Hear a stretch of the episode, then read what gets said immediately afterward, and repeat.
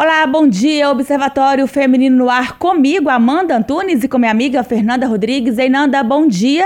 Bom dia, Amanda. Bom dia para todo mundo que está na escuta e quem está assistindo a gente também no YouTube da Rádio Tatiaia. O Observatório Feminino de hoje vem falar da aceitação do cabelo natural. Por muitos anos, meninas, mulheres e até crianças sofreram alisando o cabelo, muitas vezes passando aí por situações de agressões, acredito que tanto psicológica quanto física, em busca aí de um cabelo liso. O crespo era considerado ruim. Quem já não ouviu ou não falou frases do tipo: "Ah, fulana tem o um cabelo ruim, abaixa esse cabelo"? E acredito que só quem passa por isso sabe a dor, né? De você ter que se encaixar num padrão que simplesmente não é o seu perfil. E ainda bem que isso está mudando. E é sobre isso que vamos falar hoje. A nossa convidada aqui é Marina Ulloa. Ela é farmacêutica, tricologista e terapeuta capilar, empresária, sócia fundadora do Fusile, que é um espaço dedicado à saúde, transição capilar e corte, especializado em cabelo com curvatura. Marina Ulloa é também ganhadora do prêmio Sebrae Mulher de Negócios, né, Marina? Bom dia, obrigada aqui pela presença. Bom dia, Amanda. Bom dia a todos que estão acompanhando. Um prazer enorme vir aqui falar falar disso, né? Eu falo que falar da minha história hoje do, e falar do Fusile é falar da minha relação a princípio de não aceitação, hoje de, de amor com meus cabelos. Marina, quando eu falei aqui no começo que né, muitas mulheres, meninas e até crianças, né, sofrendo, uhum. alisando o cabelo, e essa foi a sua realidade, é aí que surge todo o projeto. Conta pra gente um pouquinho, pra gente né, entender todo esse universo. É, hoje eu estou né, com 42 anos, eu falo que a minha história se confunde com a história do, do meu cabelo. Eu tive os cabelos alisados, que eu me recordo, desde os 8, 9 anos de, de idade, que era o que era normal eu, hoje, assim, eu tenho essa noção de não pertencimento ao ambiente ao qual eu estava inserida. Minhas primas todas de cabelo lisinho, loiras, e eu com cabelo sempre alto, sempre cheio, descabelada. E minha mãe tentando resolver, né, entre muitas aspas, o, o problema que não é um problema, mas era o que naquela época era considerado resolver era alisar. Então passei por diversos processos de de alisamento durante a infância, adolescência, seja alisamento químico ou térmico, com escova, com prancha, mas foi me acompanhando durante todo quase o meu trajeto até os 34 anos, quando eu fiz a transição capilar. Eu estava lembrando aqui, quando eu era criança, a gente tinha é, vizinhas que já eram, eu era criança, elas já eram adolescentes, né? E ela sempre. É, eu morava em Brasília de Minas nessa época. Eu lembro que eram três irmãs: Shirley, Mirley e Girley. e aí a Girley alisava o cabelo, né? E eu ficava assim, gente, mas ela alisa tanto o cabelo, mas o cabelo dela nunca vai ficar bom, né? Uhum. Eu não entendia por que, que o cabelo dela era diferente do meu. É, também cresci com, às vezes, a minha mãe vendo alguma criança na rua com cabelo crespo solto, né? Gente, mas a mãe dessa criança não vai arrumar coragem, esse cabelo, né? né? Não vai arrumar esse cabelo como se o cabelo crespo solto fosse desarrumado. É, até hoje, eu saio com a minha mãe e às vezes ela fala assim: não, mas precisa do cabelo desse jeito, né? Dessa altura. Precisa disso, não sei o quê. Eu falei, mãe, ela fala cabelo. Então, assim, você vê como é uma coisa tão enraizada que é difícil mudar a mentalidade, né? Uhum. E eu acho maravilhoso, porque são cabelos com volume. Eu acho aquilo ali, um, sabe, muito bonito, parece uma, uma coroa. É, é, é, realmente é uma coisa que, às vezes, você fala assim: ah, a pessoa nunca tá satisfeita com o que ela tem, né? Porque o meu cabelo é liso, aí fica baixinho. Às vezes, agora você vai ficando mais velho, você vai perdendo cabelo, vai ficando escorridinho. Uhum. Assim, nossa, é um, é um mijinho de égua que a gente fala, né? É meu, né? É um mijinho de égua. Mas, por quê? Porque eu acho o cabelo com volume bonito. Uhum. Então, assim, por mais que eu tenha crescido numa sociedade que me dizia que esse cabelo era ruim, que esse cabelo era feio, eu não conseguia achar esse cabelo ruim ou esse cabelo feio. Eu só não entendia a diferença. E quando você pega uma criança desde 8 anos de idade, né, como foi o seu caso, e começa a fazer escova, começa a alisar o cabelo, ela vai entender que o cabelo dela tem um problema. E o cabelo dela não tem um problema, né? É o cabelo dela e ponto. As pessoas são diferentes. Mas eu acho que eu acompanho, às vezes, na internet, aparece vários vídeos, né? Da pessoa fazendo é, deixando o cabelo ficar natural, Uhum, é, tem o nome, a transição, capilar. fazendo a transição cap- capilar, e elas realmente se emocionam, Sim. né? e- Tem um impacto bem forte. Porque é a construção da nossa, da nossa imagem, né? O cabelo faz parte, né? A gente. Ah, vou, eu quero mudar. Começa pelo, muito pelo cabelo, pela mudança de cor, de corte. E o Fuzile nasceu muito dessa minha percepção do que que o mercado não oferecia. Então eu fui correr atrás, né? Eu sou farmacêutica, minha formação foi toda moldada em cima desse cuidado, mas muito do cuidado farmacêutico, da parte da cosmética. Quando eu passei pela transição capilar, foi muito intenso.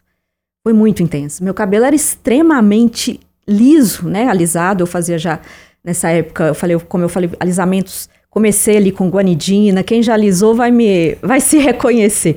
Guanidina, hidróxido, né? Que eram as pastas. Depois foi evoluindo, né? Mas foi piorando para as progressivas, para os realinhamentos. E eu quase fiquei sem cabelo. Então era muito liso. E meu cabelo vem cacheado desde a raiz.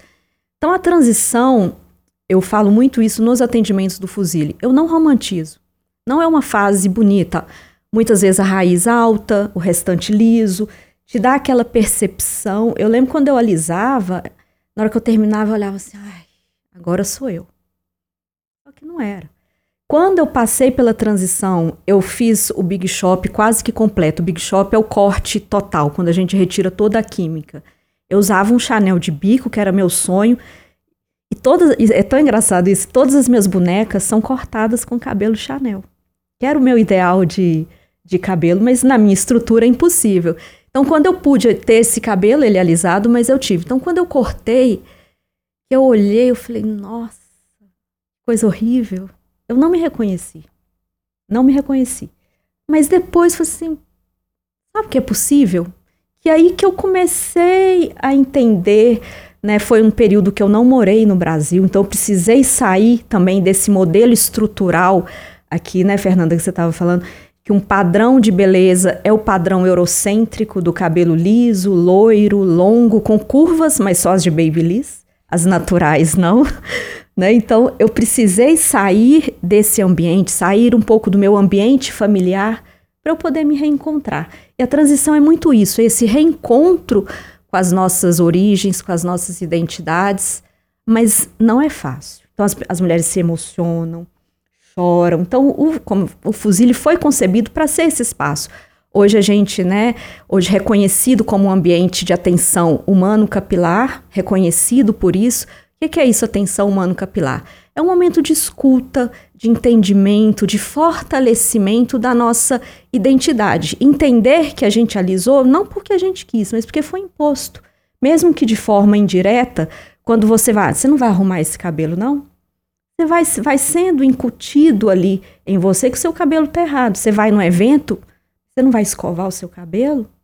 Eu, Isso vem muito de alguém que a gente ama, né? Acredita. Sim. Assim, sempre esse, é, né, o, é o trauma que vai passando de mãe para filha, de avó, né? Assim, acaba que toda, né, toda esse, essa busca do padrão, ele vem de dentro de casa. É isso que você Dentro. percebe, assim? Sim, muito. O núcleo familiar às vezes é tóxico nesse aspecto, companheiros.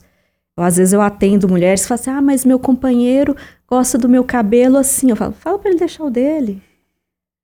Né? Então, e isso hoje, né, no meu mestrado, hoje eu estou mestranda no FMG, no Programa de Promoção de Saúde e Prevenção da Violência, onde que a violência entra nisso?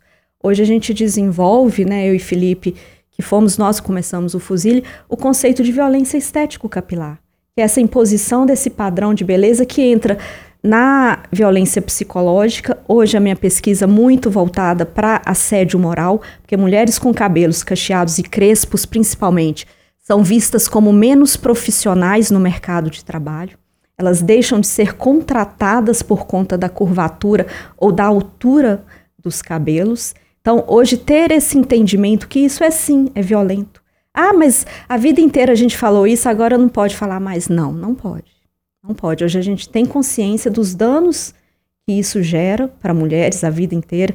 Hoje, muitas mães passando pela transição capilar, porque as filhas nascem cacheadas, elas não querem que as filhas tenham os mesmos traumas que elas tiveram. Então, os atendimentos é isso. É você, é, né, a gente busca fortalecer proporcionar esse entendimento quando são avós que cuidam, evitar co comentários negativos. Não, mas você vai deixar ela sair descabeladinha assim? São cabelos com vida própria. Então, cada dia vai estar tá de um jeito. Então, entender, ah, dá muito trabalho. Não, não dá. É a gente entender o produto certo, a forma correta. Então, hoje, a importância dessa representatividade na mídia também era uma coisa que não tinha. Então, é importante em filmes, em desenhos, materiais didáticos. A gente tem todo esse trabalho junto com crianças, com livros, com lápis de cor, de cores diversas. Né? Então, hoje o Fuzile se tornou um espaço realmente, um espaço inteligente de acolhimento por tudo isso que a gente vem desenvolvendo e o impacto que a gente vem gerando em tantas mulheres, crianças e homens também. Você falou sobre representatividade e eu, como sou mais antiga, eu lembrei da Fátima Bernardes Logo quando surgiu a progressiva, uhum. que era uma novidade, acho que nem tinha aqui no Brasil, se eu não me engano, acho que ela fez até fora. E aí ela fez a progressiva no cabelo dela. É, e foi um, um, choque, assim, todo mundo, né? E, e, depois virou a moda da progressiva, que é uma coisa muito agressiva, inclusive. Muito. A gente já teve pessoas, já perdemos várias vidas, né? Por intoxicação uhum. do produto que é usado, acho que era o formol. Era o formol que hoje é proibido, mas, né? Já mas alguns ainda tem lugar que usa, Ainda né? é usado. É, formol. Então é uma violência, uma autoviolência também que a pessoa uhum. pratica em nome de uma beleza que é, ela acha que é só do outro, não é para ela. Mas eu, eu falo que mudou muita coisa, mas eu ainda convivo com, com jovens, né? Que são escravas desse cabelo liso. E que você falou do Babyliss, eu mordi, porque tem os cachos naturais. aí passa horas secando o cabelo, porque os tá. cabelos têm que ser longos, uhum, né? Tem a síndrome sim. de Rapunzel. Então o cabelo é longo, aí seca, seca, seca, seca, aí depois vem com babyliss, aí queima a testa, no, queima uhum. o dedo. Assim, para mim isso é uma pouco um, inconcebível, assim, porque eu gosto de cabelo, é lógico, do meu cabelo, mas meu cabelo eu lavo ele, ponto, né? Não passo nem creme nem nada. Então, assim, se eu tivesse que ter todo esse trabalho para cuidar de um cabelo, para achar que eu tô bonita, para achar que eu vou ser aceita, eu tava perdida. Mas é. Não. Mas é. Isso é, é muito forte, muito forte. Eu falo muito isso nos atendimentos. Nós não somos só os nossos cabelos. Né? Nós somos pessoas que vão além dos cabelos. Mas esse cabelo exerce um poder tão forte socialmente que nos faz cometer esse tipo.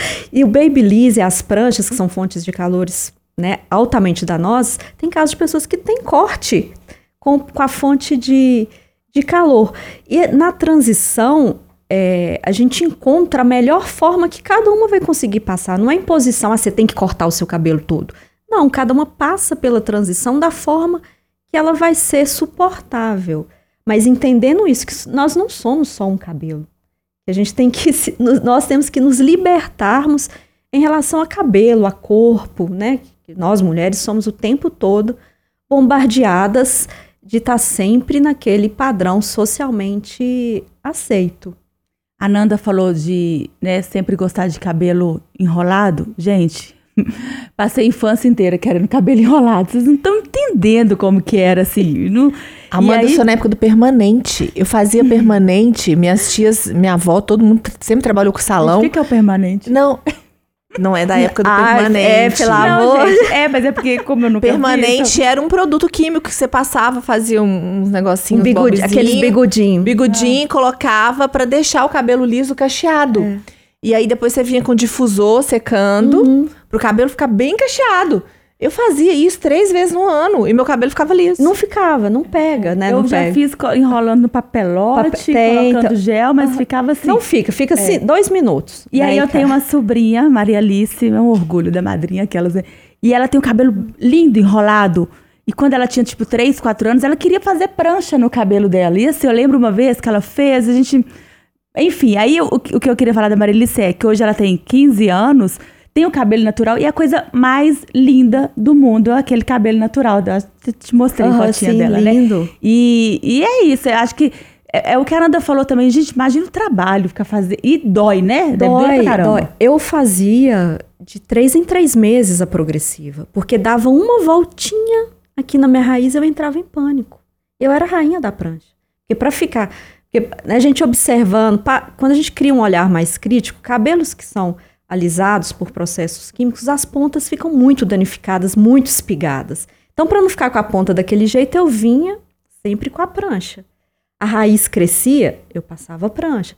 Então, era um processo de, de dependência. Se chovesse, eu não saía. Água, nossa, como que eu vou estragar a minha escova? Então, era uma dependência.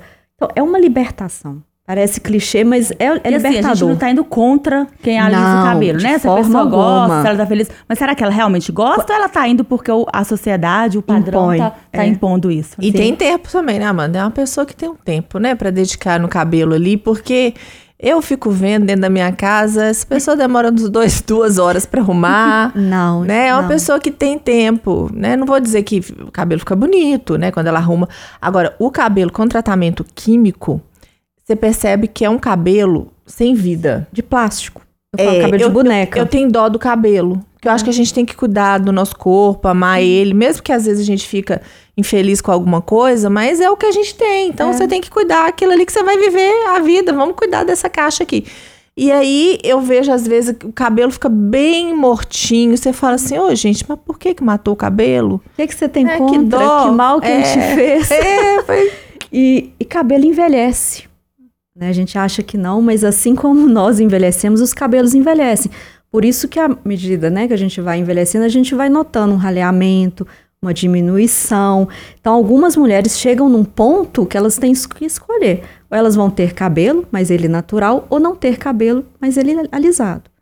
Porque os danos são cumulativos, né? Hoje as progressivas à base de formol são proibidas, tem algum, ah, é sem formol. Eu escuto muito isso. Ah, eu faço uma progressiva vegana e orgânica, como, como se fosse Bem, bem na moda, É. né? Bem politicamente correta. Exatamente, como se fosse sinônimo de ser saudável. Não é.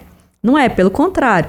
Ah, é sem formol, mas tem algum outro ácido que vai promover aquele falso brilho, que aos poucos o cabelo vai ficando morto. Eu falo cabelo de boneca mesmo, que é um cabelo morto.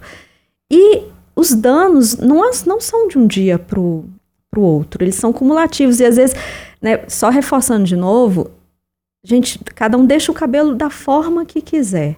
Mas eu sempre alerto para os danos que as químicas vão acarretar ao longo da vida, formol cancerígeno. Então, vários profissionais, pessoas com reação alérgica, hoje também com câncer de esôfago, laringe, por inalação do vapor do formol. Tá? Então, não que os alisamentos autorizados pela Anvisa, que são os relaxamentos, não causem danos. Causam, mas não são cancerígenos como os à base de, de formol. Mas é uma é mudar essa perspectiva. Tem mu- muitas mulheres mais maduras passam pela transição que falam assim: ah, esse cabelo não combinava comigo, né? Como sua sobrinha. Claro que combina. É o nosso cabelo natural. Mas a gente foi tão massacrado o tempo todo. Ah, eu cheguei a fazer permanente no meu cabelo. Permanente afro, porque esse cacho pequenininho era considerado feio. Então eu alisava, fazia o, o bigodinho, só que ele maior para o cacho ficar maior. Olha a- as incoerências. E eu falo muito isso nos, atendi- nos atendimentos no Fuzil. A gente não sai de uma ditadura de um cabelo liso para a ditadura de um cacho perfeito. Cada cabelo vai ter um cacho. Cabelo com frizz, com dia com, com mais chuva, com mais frizz, com menos frizz, mas cabelo natural tem frizz, então normalizemos também um pouco o, o frizz. Mas não entrar nessa de que o cacho tem que ser perfeito, que tem que estar todo dia aquele cachinho perfeito. Não, é abstrair. Quando a gente abstrai, é tão mais libertador, fica tão mais fácil esse processo de, de aceitação, mas também não é um dia, de um dia para o outro. Legal que fuzile, gente, é o macarrãozinho, É o né? macarrão. é, o espaço. E, Marina, você é, é farmacêutica, Uhum. você também atende as pessoas, pelo que eu tava acompanhando, é um atendimento quase que terapêutico, Nanda. É, mas é mesmo, gente. É. né? E, e aí eu queria. Tava, eu, né, eu tava acompanhando você nas redes sociais e quando chegam as crianças, eu vi que você falou que as crianças acabam é, a- dedurando, vou usar a palavra dedurando. Pode usar. É, é isso. É, acaba as mães, né? Assim, é, porque as crianças sofrem com isso. Eu queria que você falasse do seu atendimento, que você pega no cabelo das crianças, né? Das pessoas. E também você também fez a fórmula, né? Tem a- os produtos também para ser usados. Sim, é, quando a gente concebeu né, o modelo do, de negócio do Fusile, não foi do dia para a noite que a gente resolveu empreender. Né? Eu e Felipe, a gente não vem de família de empreendedores, eu era CLT, e a gente passou por um período de inteligência, de preparo junto ao Sebrae, de entendimento de como funciona uma, uma empresa e a partir daí de como que a gente poderia moldar o nosso negócio, como eu falei, muito baseado na minha dor e do que eu não encontrava no mercado. Então, os atendimentos são atendimentos individualizados, são personalizados. Então, a gente se atende duas pessoas, se for mãe, filho. E é uma conversa, é um momento de, de troca. Duram normalmente duas horas cada atendimento, sem pressa, sem, sem linha de, de produção, que é isso, para entender, para conhecer, para fortalecer. E as crianças realmente deduram. Quando eu começo a falar, falo, assim, ah, minha mãe faz isso. Tem uma criança que fala assim, minha mãe penteou meu cabelo com aquela escova que você falou que não pode pentear. Então, começa já a incutir isso nas crianças do cuidado, do entendimento com o cabelo com curvatura, para começar desde cedo a entender que é sim, que a gente pode, que eu posso estar aqui com o meu cabelo natural, arrumado, né, entre aspas. Se fossem alguns anos atrás, jamais. Então, é esse trabalho, é esse impacto que eu, né, como farmacêutica, como tricologista, e quando resolvi trabalhar com cabelos cacheados, não ser mais uma no, no mercado. Ser uma pessoa que pudesse mudar um pouco a, a, tanto a lógica do mercado, mas como impactar também pessoas de forma positiva com a, sua, com a aceitação das suas imagens. Bom, gente, Nando, o assunto tá bom, mas a gente tem que ir embora, né? Infelizmente, é. né? O observatório tá acabando. É, Marina, obrigada. Então, para quem está em casa nos ouvindo, espero que a gente, né, as mulheres que alisam o cabelo, que sofrem com isso, possam parar, pensar e olhar no espelho e se amar também, né, com o cabelo natural que, né, que elas têm.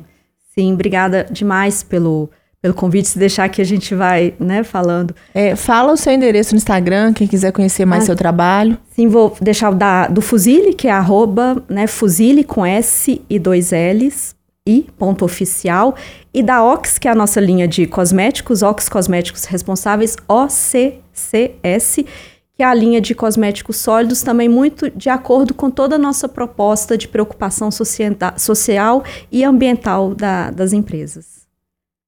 Então, semana que vem a gente volta aí, né, Amanda? Você não, que você vai estar de férias. semana que vem a gente está de volta. Mas tem, vai ter a Aline, nós estamos é, aí. É. Até semana que vem, gente.